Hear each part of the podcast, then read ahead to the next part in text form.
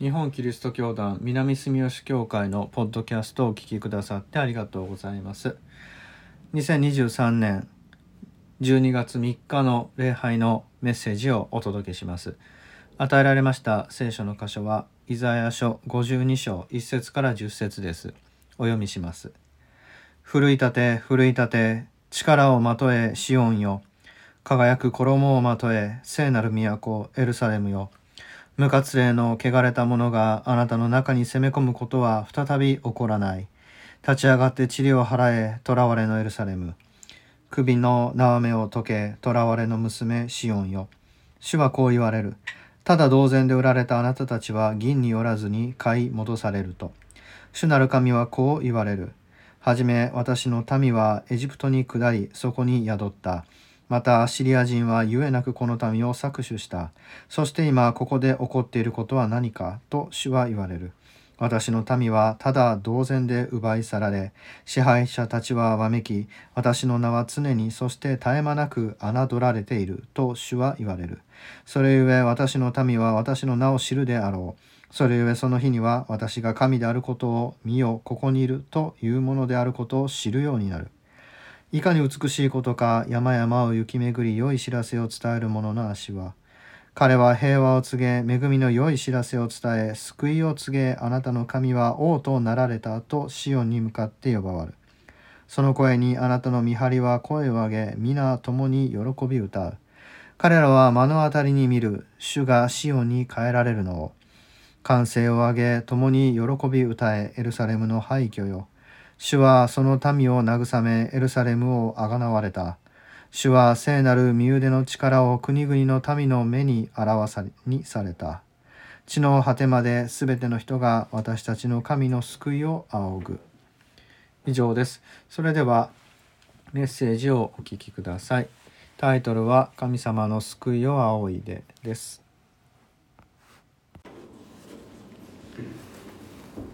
今日はアドベントの第一手術の礼拝を守っています。イエス様の誕生をお祝いするクリスマスまであと4週でありましてこのろうそくにも一本火が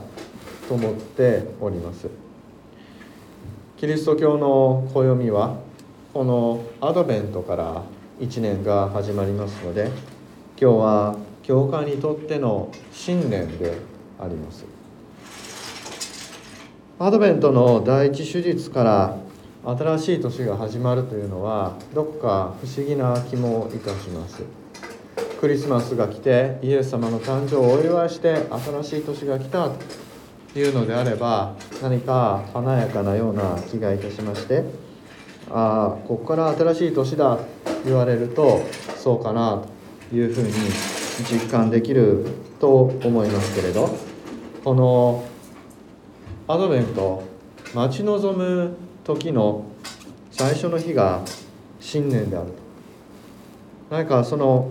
喜びを持って新しい年になったという華やかさというよりは厳かな気持ちで自分の罪を見つめ直し悔い改めの時を過ごすと。いうこのアドベントの時から考えると新年の喜びというよりは何かこう暗い気持ちで新しい年を迎えなければいけないような気になってしまいます。どうしてこのアドベントの時が新年の始まりなのか。そのことを考えるのに今日のこのイザヤ書はとても私たちに深い示唆を与えてくれます。今日の聖書の箇所はイザヤ書の52章でありますけれどイザヤ書はとても長い予言書でありまして一人のイザヤという人が最初から最後まで、えー、予言を通して行ったというわけではないようであります。その内容から考えますとバビロン保守の前から保守が起こることに対する警告の予言がありまたその途中には今の私たちが読むこの52章のあたりですけれどこの辺りはもうバビロン捕囚が終わって捕囚後の話をしています。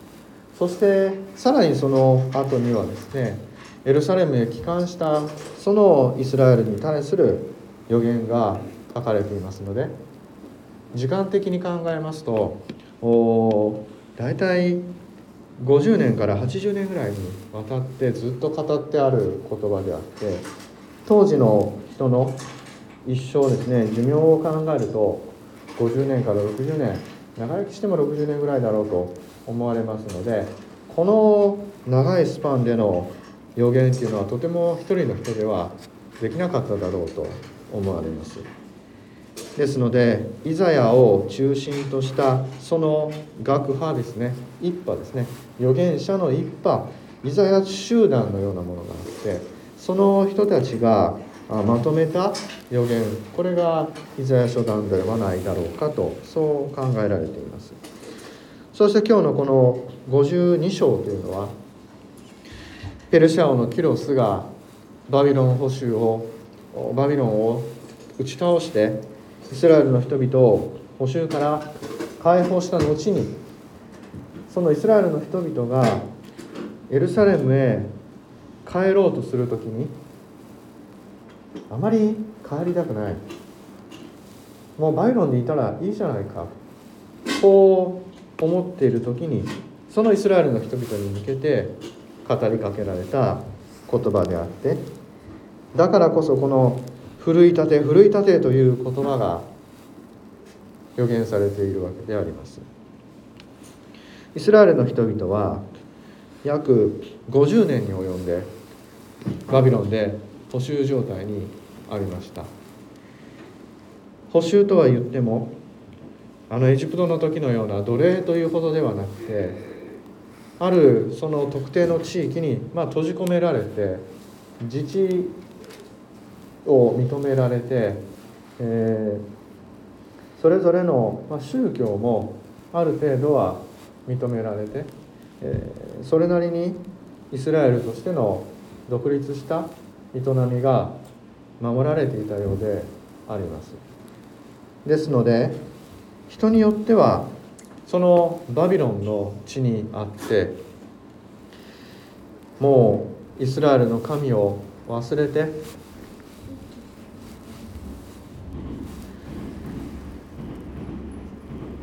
バビロンの宗教や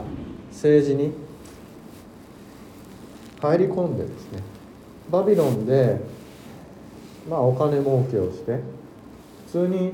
生活をするようなそのようなイスラエルの人も現れてきておりました。先ほど人の一生は560年と言いましたがバビロン捕囚そのものが50年続きましたのでもう最初捕囚にあった人々はバビロンの地で亡くなっていて逆にバビロンで生まれた人たちが第二世代として補修からの解放を体験したということが考えられるわけです。そうするとバビロンで生まれた人たちはエルサレムのことを知らないわけですね。そこがどんな都市でもともとどんな町だったのかを知らず住み慣れたバビロンを離れて見知らぬ故郷エルサレムへ帰っていってどうすればいいのかわからないと。このような人々が大勢いたわけであります。幼少期をエルサレムで過ごしバビロンで成人を迎えかろうじてイスラエルエルサレムを知っているそのような人々が指導者としてイスラエルの上に立ちエルサレムへ帰ろうというこの道のりを主導していたわけでありましてその求心力というのは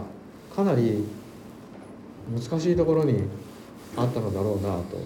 思わされます。それでイスラエルの人々はエルサレムに帰るということにかなり消極的でありました。そのような人々に対してイザヤは言うわけです。奮い立て奮い立て力をまとえシオンよ。シオンはエルサレムの別名であります。ここではイスラエルの人々全員を指してお前たちはエルサレムの民じゃないかシオンの民じゃないかそう訴えているわけです。輝く衣をまとえ聖なる都エルサレムよ。政治的だけではなくて宗教的に性別されたそのエルサレム聖なる都へ帰ろうじゃないかと。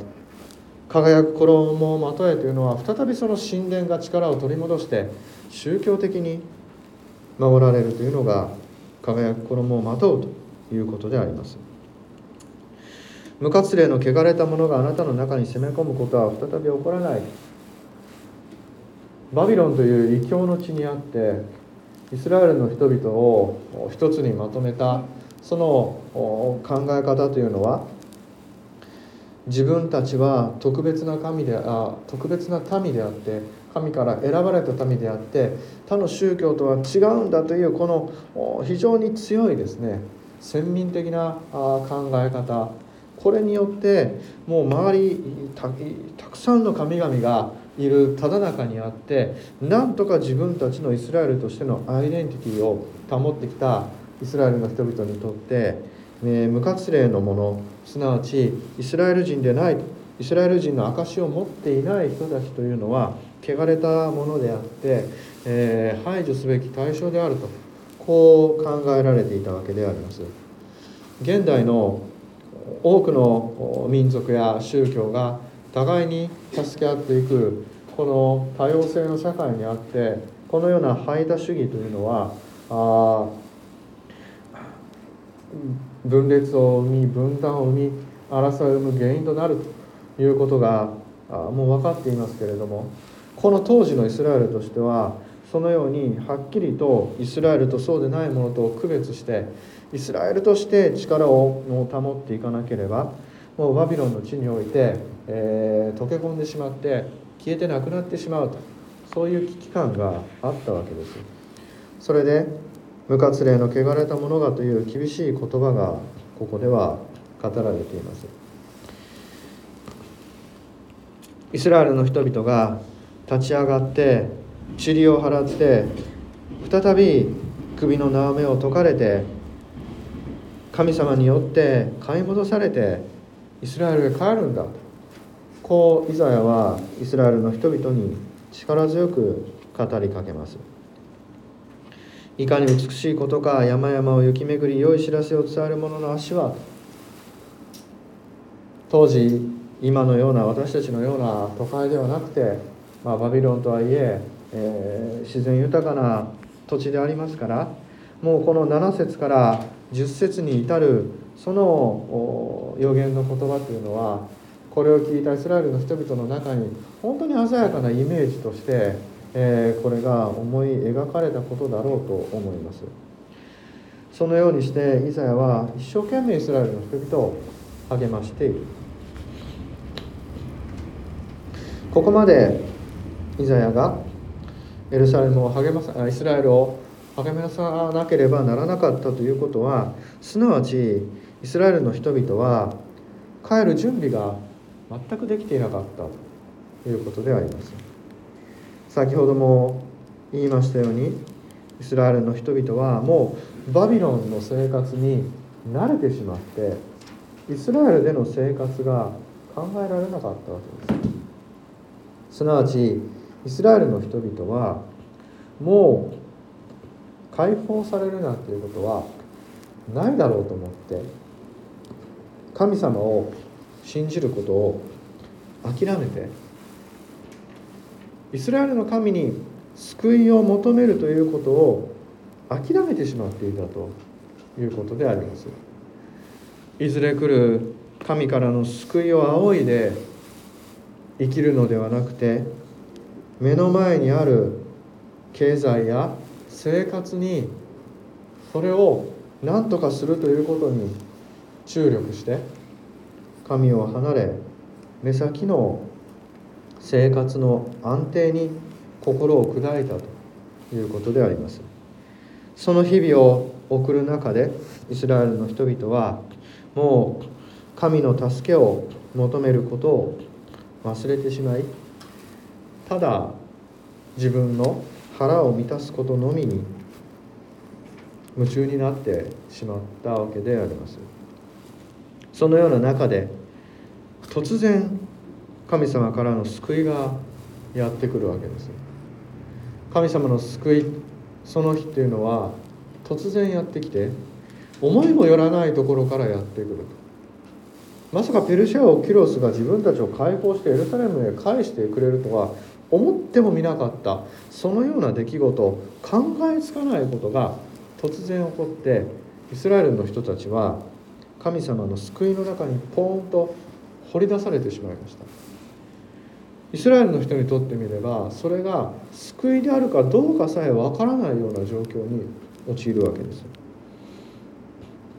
彼らは全く